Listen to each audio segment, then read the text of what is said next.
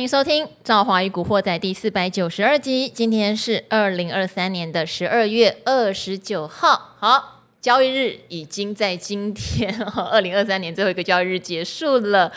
台股真的蛮不令人失望，或者说真的蛮厉害哈、嗯，背后那一只手很强。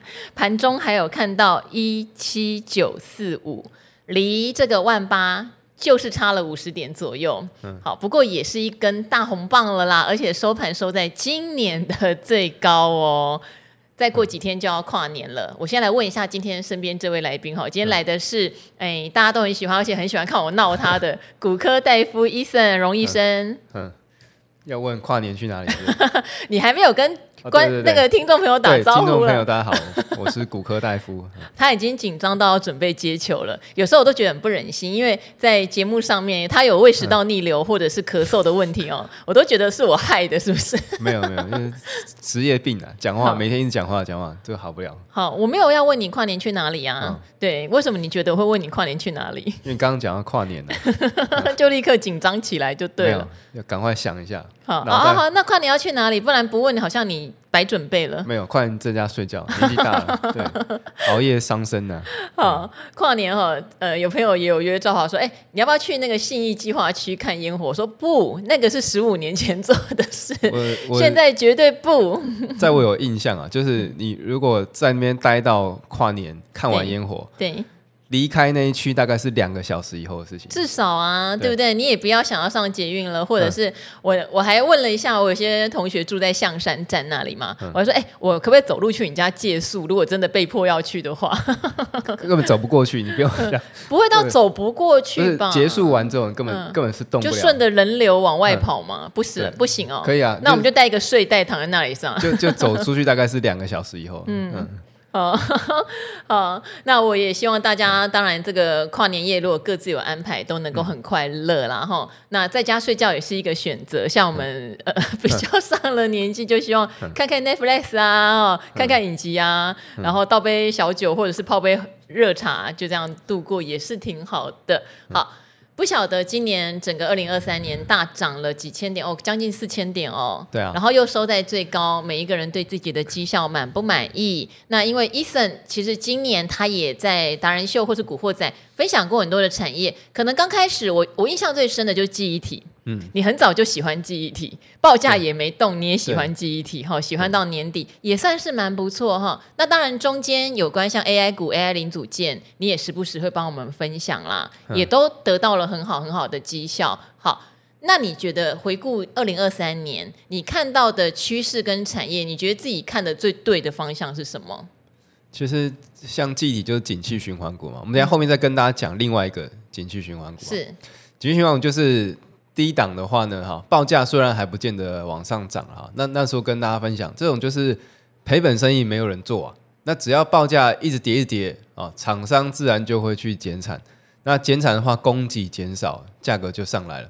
那所以那当初的那个逻辑是这样。那我记得后来又讲到，其实网通也有带到一些啊，像是重骑啦，哈。那网通其实大家去注意啊，每一年其实它都有一到两个月的行情。你注意看网通的月 K，你把网通指数那个月 K。打出来看的话，每一个每一年其实它都会有一两个月的行情。那不管是最近炒什么，之前啊炒什么美国基础建设啦，或者是明年有 WiFi 七啊这些等等，反正题材都可以拿出来炒一炒啊。那网通就是会时不时电档演出一下啊。那大家可以去稍微掌握一下这个轮动了。其实台股有这个周期性哈的这个效应啊，大家可以就就是我很蛮建议大家做这种交易记录哈。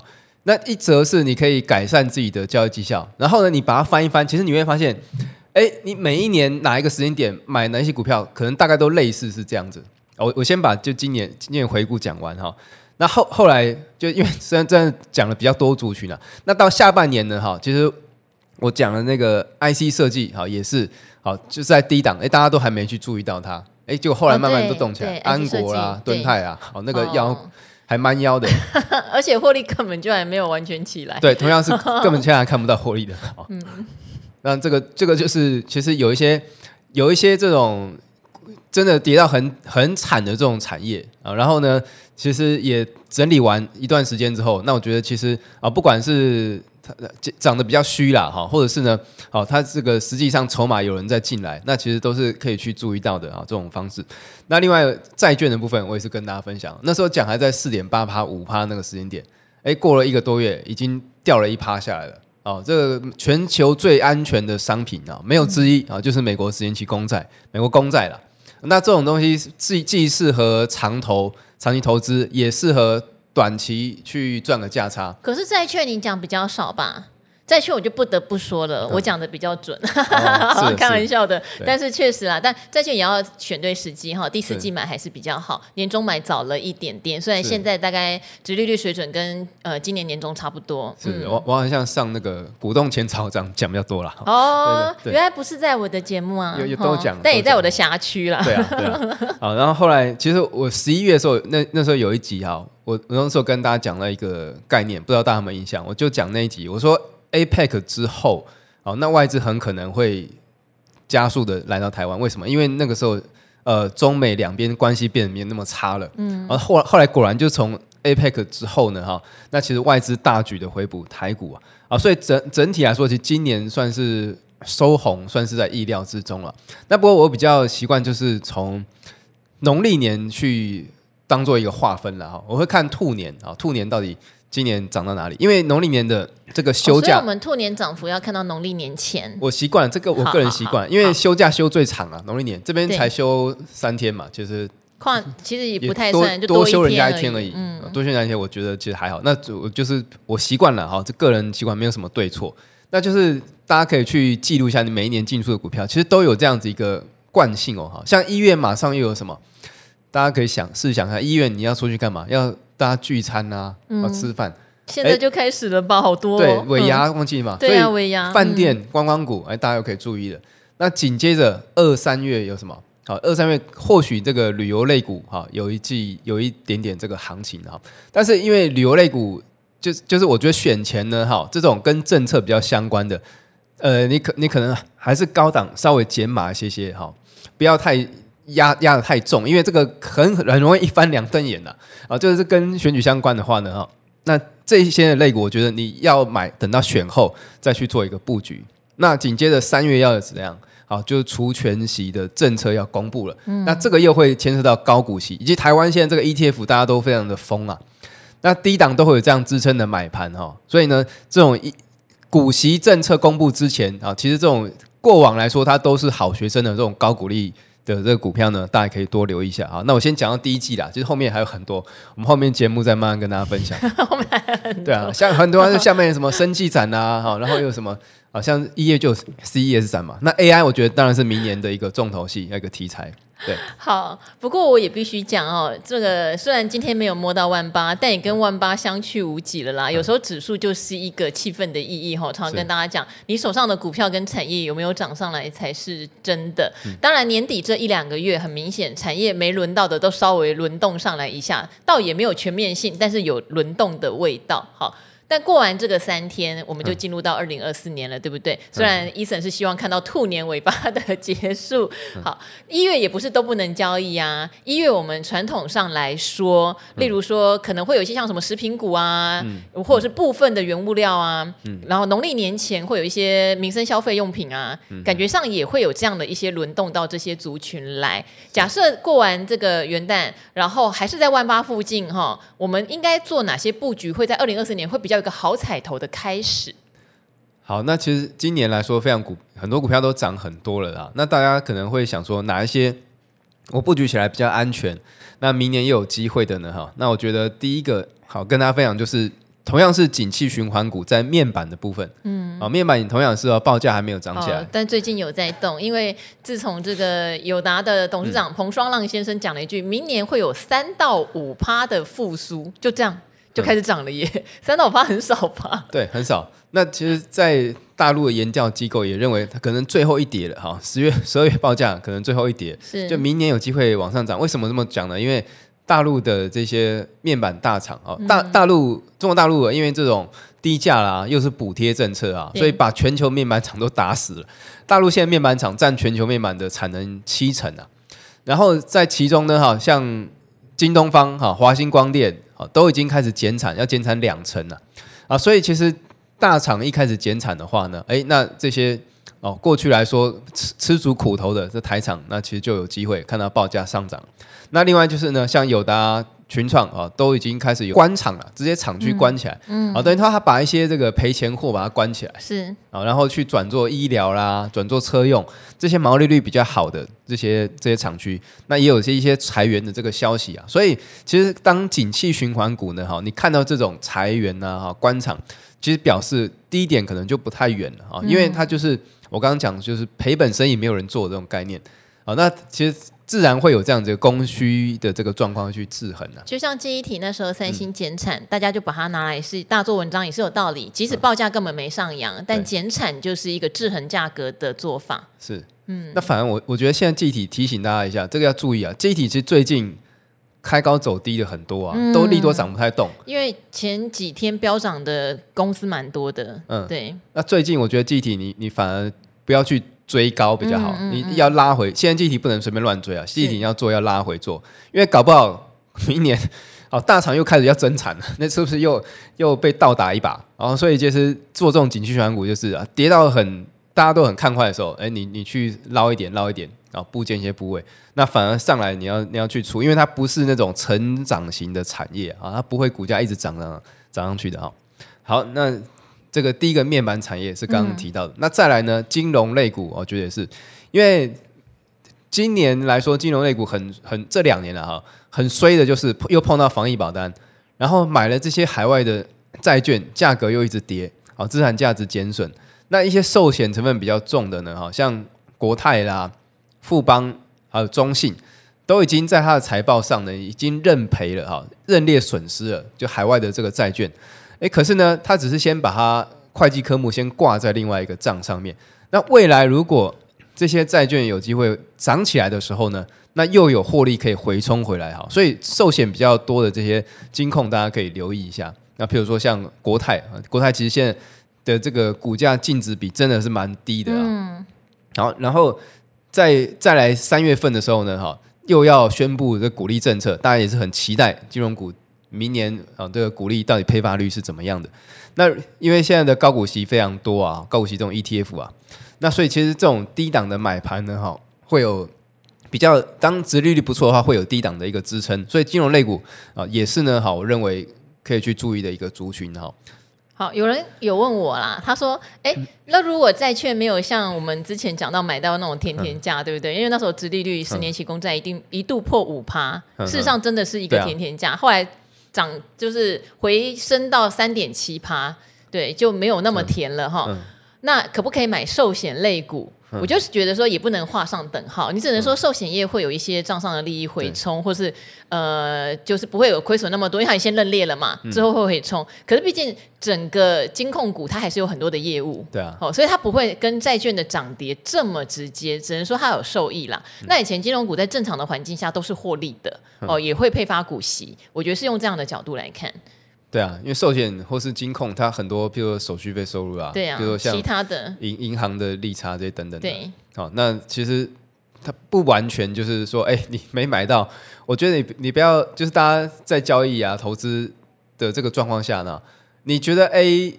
A A 的这个东西好好，那你有 A 货可以买，不要去买 B 货，啊、最好买真货，也不要买 A 货了。对，嗯、好，对，就是你最好就是买本尊就好了，你不要是哎、嗯，因为这个东西联动到另外一个，对，哦，就是我们我们投资常讲的，你去买大哥，你不要买那个二弟小弟，啊、嗯，因为其实如果大哥弱下来，然后换小弟在动，大哥不动，甚至大哥还跌下来，那个就是其实已经在有点拉东出西啊，产业其实轮动有点不太对劲了。哦，所以其实大家如果看好诶债券这个题材的话，我觉得未来或许还有机会了哈。那就是现在这个价格，我觉得也不太适合在大手笔的进进场。那反而你如果看好，你买一些那种公司债啊，或者是那种投资等级债的，好，那或许还有一些空间呢。对啊，这边再跟大家再啰嗦一下，虽然我觉得我已经很常讲了哦，就是美国的公债。还是比较是跟基准利率在做一个明确的联动啦。那因为现在美国的基准利率其实是在五趴以上哦，嗯、所以十年期公债殖利率一下子缩减到三点七到三点九，它是在短线上急涨太多了，有可能会再回弹哦，就是殖利率有可能会再放大，大家还是可以等等看时机。但是呢，比起公债，我跟几位达人，可能也许包括 Eason，我们更喜欢的是公司债。好、嗯，公司债跟美国的基准利率它的联动还是联动。的，但不会那么敏感哈，还是联动，但不会那么敏感，差距不大啦。那因为公司债它比较没有什么美国政府举债上限啊，一直在扩充啊，然后发债发到全世界已经开始不太想买，有流通性问题。美国的一级公司债就所谓投资等级的比较没有这个问题，那利率甚至会比公债还要好。那大家还是可以挑一挑，坊间的产品也很多哈，提供给大家做参考。不过我还是特别再叮咛一句，因为现在美国的基准利率在五趴以上，嗯、目前十年期公债殖利率跟它是有点脱钩的，哈，有点短线涨多，可以等时机。对啊，而且大家回去看一下十年期公债啊，哈，就是美国利息是零嘛，嗯，十年期公债利息不会降到零啊，你回去看一下那个呃疫情之前，十年期公债长期是大概。两趴到二点五趴左右，啊、嗯，它还是会有个利息在的。那因为那时候疫情，所以它才会达到非常低的一个水位，那是不正常的状况。嗯、所以以正常水准来看，十年期公债其实其实三趴，我这一波我我认为大概三趴以下就已经非常紧绷了啦。嗯、那现在已经三点八趴了，啊、嗯，那其实长期来看这个位阶。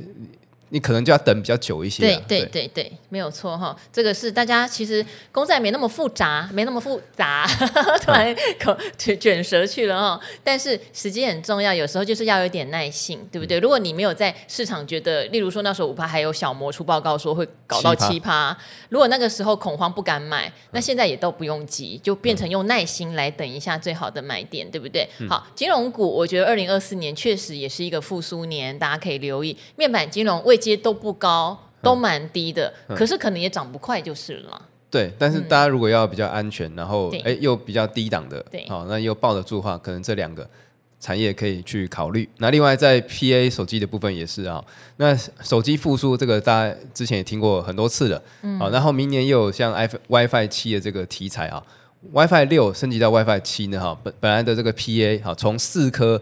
要升级到变十颗的 PA，好，这直接就成长了一倍，还要更多。那呃，现在的这个 AI PC 啊，哈 AI 笔电啊的这个推出的哈，那也有助于啊整个 PA 的这用量提升哈。明年我觉得 AI 确实一定是一个持续科技上的热点啊，因为各个科技大厂都往这个地方投入啊。啊，那像宏基现在推出一个类 AI 的 PC，两万多块。啊，现在其实坊间没有很明确定义说什么叫做 AI PC 啊，那这起码你的这个 NB 啊 PC 里面要有一个 NPU 啊，就是它有有这个处理器呢，是采用哦这种类神经网络的这种演算法哦，跟以前的 CPU 是不一样，这个起码才算是 AI PC 的功能。对，那包括像微软推出这个助理哈。大家你可以看一下，美国已经开放使用啊，可以把那个文件上上传上去，它就帮你整理好啊。文件最多可以上传一份是二十万字啊，最多一次可以上传二十份文件，所以大概四百万字的文件，它可以一次短时间内帮你整理好啊，这真的非常方便啊。包括微软的这个推出 Office 的这个 Copilot 也是啊，未来 Windows 十二会支援啊。那大家试想一下，如果哦，你开完会议要做个报告，你只要把音档丢给他，哦，有没有？我们这个助理就很轻松了，哈，这只要音档丢给他，会议记录就弄好了。啊，所以其实未来非常非常多的这工作应用呢，哈，会在大家的这个生活当中。好，我这边也分享一下，因为刚好昨天晚上有一场聚会，是跟国内一线龙头 NB 大厂的执行长一起聊天，也在讲 AIPC 这个议题。好，呃，利多当然是说这个绝对是一个趋势哈，所有以后的 NB 上面都会有所谓的 AI 功能。等一下来细讲一下，他觉得有哪一些功能。但是小缺点是说，他觉得量在二零二四年是绝对不可能大的，嗯嗯嗯、再加上说他还是需要有一些，例如像 Intel 或是有一些大厂，它要出一些架构，但目前并没有很明确的架构出来。嗯好，这些就是一个比较挑战的部分。不过有时候市场资金根本不管挑战不挑战了 哈。就像刚刚 Eason 讲的，AI PC 可以干嘛呢？例如说，你可能就用语音就可以指挥它做很多的事情，嗯、用语音就可以把你的 Excel 叫出来，或者是叫小画家帮你画图哈。嗯、然后刚刚讲的会议记录现在已经非常好用喽，它帮你做好会议记录，甚至可以好的分段跟好的重点整理。好，渐渐已经到这种程度了。嗯、那大家也会发现，以前你用呃语音输入做一些事情的时候，可能会觉得准确度是不高的。嗯、像我们自己做电视的，也要上字幕嘛。是。可是现在已经越来越多的软体，它可以让这个语录语语音输入有学习性，嗯，就会越来越准确。股票术语讲个十次，它也会了。嗯。好，可是有一般最传统过去，你可能输入十次，它都记不起来。对。好，所以它确实已经开始有很多。帮当你秘书的功能，学习功能。对，这位大厂的执行长就说，简单来说，你的 notebook 就会变成你的秘书，其实就是这么简单。对，那这样的东西好不好用？你一旦用就叼住，真的就是叼住，嗯、好用。然后他觉得一定会有一个新的。呃，算是换机潮会因为这件事情而出现。那至于各大厂遇到什么架构这种，他们自己伤脑筋了哈，不是我们消费者要伤脑筋的。只要知道这个趋势确实成型了就好了。嗯，对啊，那这一个几以上几个产业哈，是大家好明确可以看得到有这样复苏迹象的哈，面板、金融啊，以及在 PA 的部分啊。那另外再讲个比较冷门的产业哈，太阳能的啊，太阳能这个确实，太阳能今年已经讲过一次，但是真的涨势不延续。对，然后。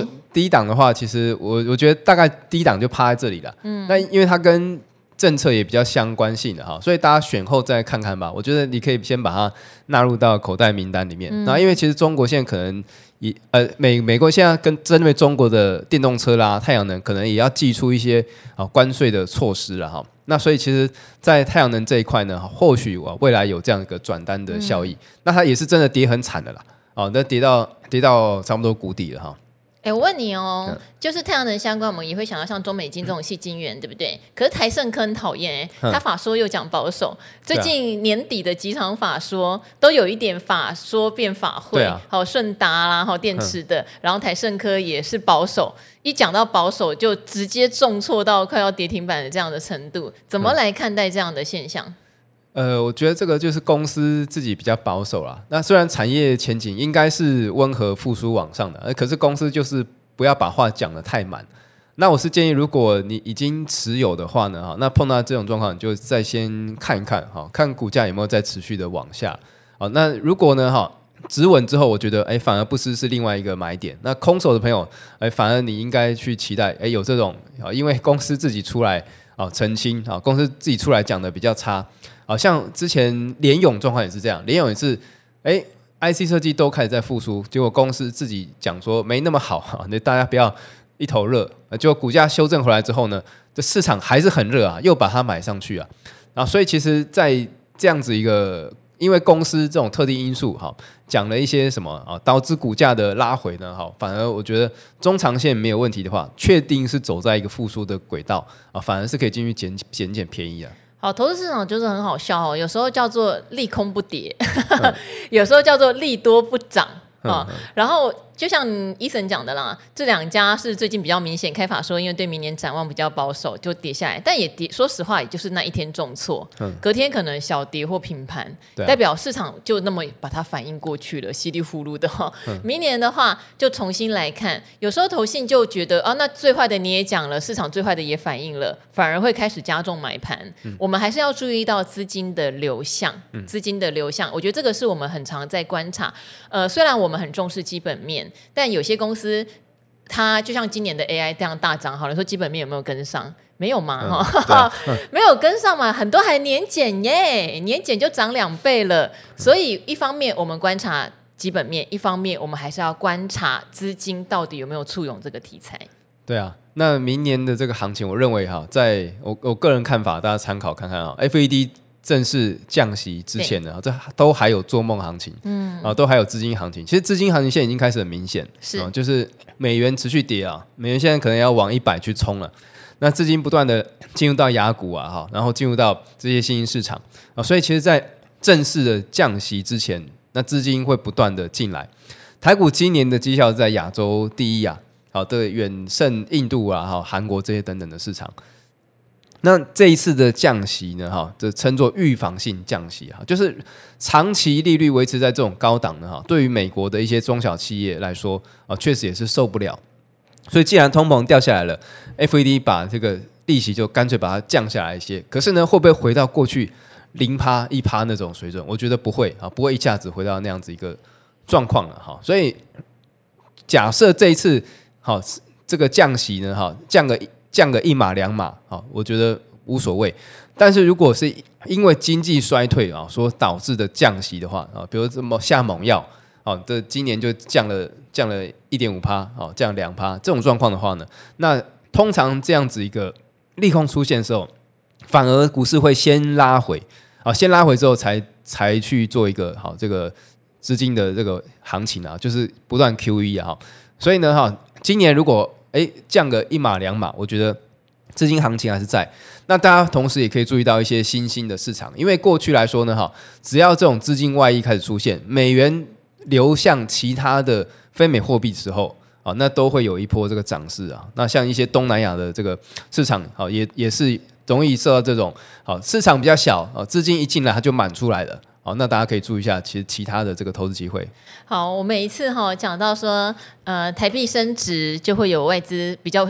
一立即性就是算被动式买盘会广开进来买，嗯、都会遇到有人问说为什么？哦、都会遇到有人说为什么？其实真的没有叫为什么，因为你的货币变强势，嗯、那资金在被动式的配置上，哈，全世界的它就会有一部分流入强势货币市场。嗯、这个在历年上面的趋势都是蛮明显的，并不能说这个就叫做百分之一百。可是，例如说这几天你也看到央行很明显都不去阻升嘛，嗯、因为也有人讲要选举了，你这时候不要来扫兴哈，台股最好是旺旺旺，比较比较漂亮这样子。那最近外资的买盘这几天就很凶哈，它的这种联动性其实是真的很明显。你说为什么它一定要这样？好，这就是一个全世界资金的一个惯性。那因为明年美国是降息，所以美元不太可能很强。好，美元不太可能很强，市市场就会去找货币会相对强势的地方，新兴市场啦、亚洲啦，哈，会往这些地方来流动，流到这些比较强势货币的地方，股市自然也就比较容易涨。哈，鸡生蛋，蛋生鸡，就是这样一个逻辑。希望。呃，大家听到以后说台币涨，所以今天外资进来买，原因在哪里？大家心里面有一个底啦。嗯，而且汇率的这个波动，就是外资其实钱进来台湾的话，啊，不能够一直 parking 在这里。对，就就是我们我们央行其实是有央行有规定的，你要买东西，对你不能说我要炒汇干嘛。所以当汇率如果有这样子一个价差哈，外资不会让这个汇率的价差好损失掉，然后呢，好去去。赔掉他这个股股票赚来的钱了，而假设他股票赚了十趴，就汇率就汇率就赔了三趴去，对他来说是不划算的，所以他一定会跟着汇率同步去做操作。那包括年底，其实台币的需求也是很强啊，很多科技厂啊也要发红包啦，啊尾牙这些等等的啊，年底来说台币都是。往年来说啦，就没有这种重大利空的话，都是比较容易涨的。嗯，啊，所以大家可以就是把握哈，这个年底哈有这样的一个红包行情。好，今天非常谢谢 Eason 哈，在这个二零二三年最后一个交易日来担任我们古惑仔的嘉宾，嗯、也帮我们一起回顾哈，今年 Eason 接了我很多的球，嗯、应该接球功力有大幅成长吧？对啊，已经成长不少了。不少人都在赞美 Eason，但我觉得是后来我觉得球不要杀太重。我又比较小心一点，所以明年 明年要升级了，是不是？嗯、呃，因为要看医生的咳嗽什么时候治好。我还介绍医生给医生，嗯、但好像还没有完全治好，还是会有点咳嗽。对啊，偶尔，但也好比较多了。好，那希望二零二四年伊森可以恢复身体健康啦，嗯、这样我才敢用力杀球啊。嗯、对，大家才能看到更精彩的互动。对，好明年要世界杯了。绝对比奥运精彩，好不好？好，好，那也很谢谢各位古惑仔朋友一整年哈对我们的支持。嗯、那也包括在年尾的时候，我把李兆华与古惑仔的 YouTube 频道也成立了，上面现在也会有一些频道专属会员的订阅方案哦。我之前其实也约过 Eason，但是因为他人在投顾公司啦，比较不方便哈。嗯、希望以后还是有机会能够跟 Eason 合作，推出更多独家好的内容给大家参考哦。那我们就在这边哈，先。祝福大家二零二四年操作比今年还要更顺利，赚的还要多。重点是身体要健康。对，身体健康，祝大家生意兴隆，好，财源广进。好，那我们就先说拜拜喽，拜拜，新年快乐，拜拜。